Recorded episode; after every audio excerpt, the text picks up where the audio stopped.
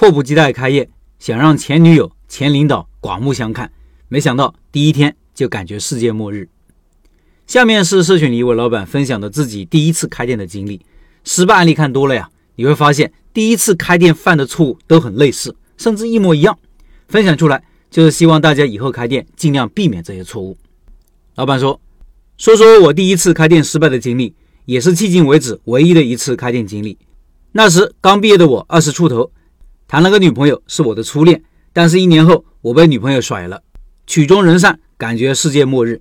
失恋后。”我从早到晚躺在床上一动也不动。以前看电视爱情剧的男主角哭得死去活来，我觉得一点不够爷们。现在我觉得电视剧演的一点也不夸张。屋漏偏逢连夜雨。当时因为公司经营不善要裁员，我算是公司老员工，心想着领导应该会留下我。没想到一个比我后来的同事，因为擅长和领导搞关系，经常送一些小东西给领导，最后我被裁员了。当时我还年轻，感觉被炒鱿鱼很丢脸。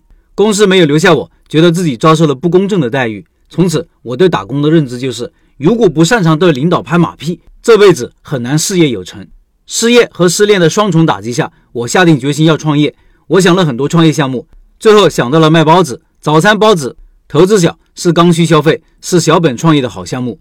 我来到成都，在一家包子店应聘上了，边上班边学包子技术。老板感觉我在学他的技术，于是没几天就把我辞掉了。我又找到了一家包子店上班，一个月觉得自己学会了，于是辞掉包子店工作，准备开店。每天骑着单车在成都的大街上找铺子。那时我不明白找的商铺为什么有转让费，我嫌贵都没要。终于有一天，在五八同城上看到一个只要五千块钱转让费的铺子，租金才两千块钱一个月，而且是一个季度一付。找到了这么便宜的商铺，我满心欢喜，于是立刻租了下来。把开店用的锅碗瓢盆买回来后，迫不及待就直接开业了。感觉自己马上要暴富了，初恋女友和我的前领导就等着刮目相看吧。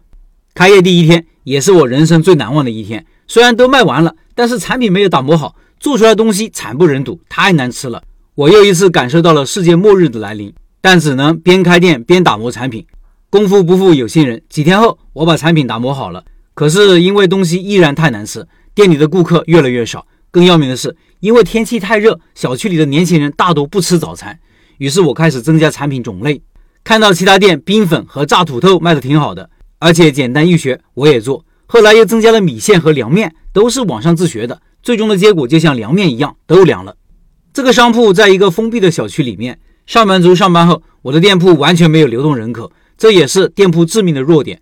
店铺的门头也很窄，只有正常商铺的一半。生意被我彻底做垮后，我下定决心转让店铺。学着上一个租客那样，在五八同城上贴出了转让信息，费了好多口舌才转让成功。我知道他成了我的接盘侠，挺惭愧。创业失败后，我彻底醒悟了。原以为开一个早餐店很简单，失败后才知道我太天真了。明白了一些看起来不起眼的老板，其实他真的很有开店经验，而我只贪图了租金的便宜，不懂选址，产品也没打磨好，也不会做开业活动，盲目增加不相关的品类，也没有学习过开店知识，失败就在所难免。唯一值得庆幸的是，这次创业我始终坚持小成本投资，最终算是不赚不亏。现在我依然想开店，但心有余悸。最后感谢老陈，在开店笔记里学到了很多开店知识，让我醍醐灌顶。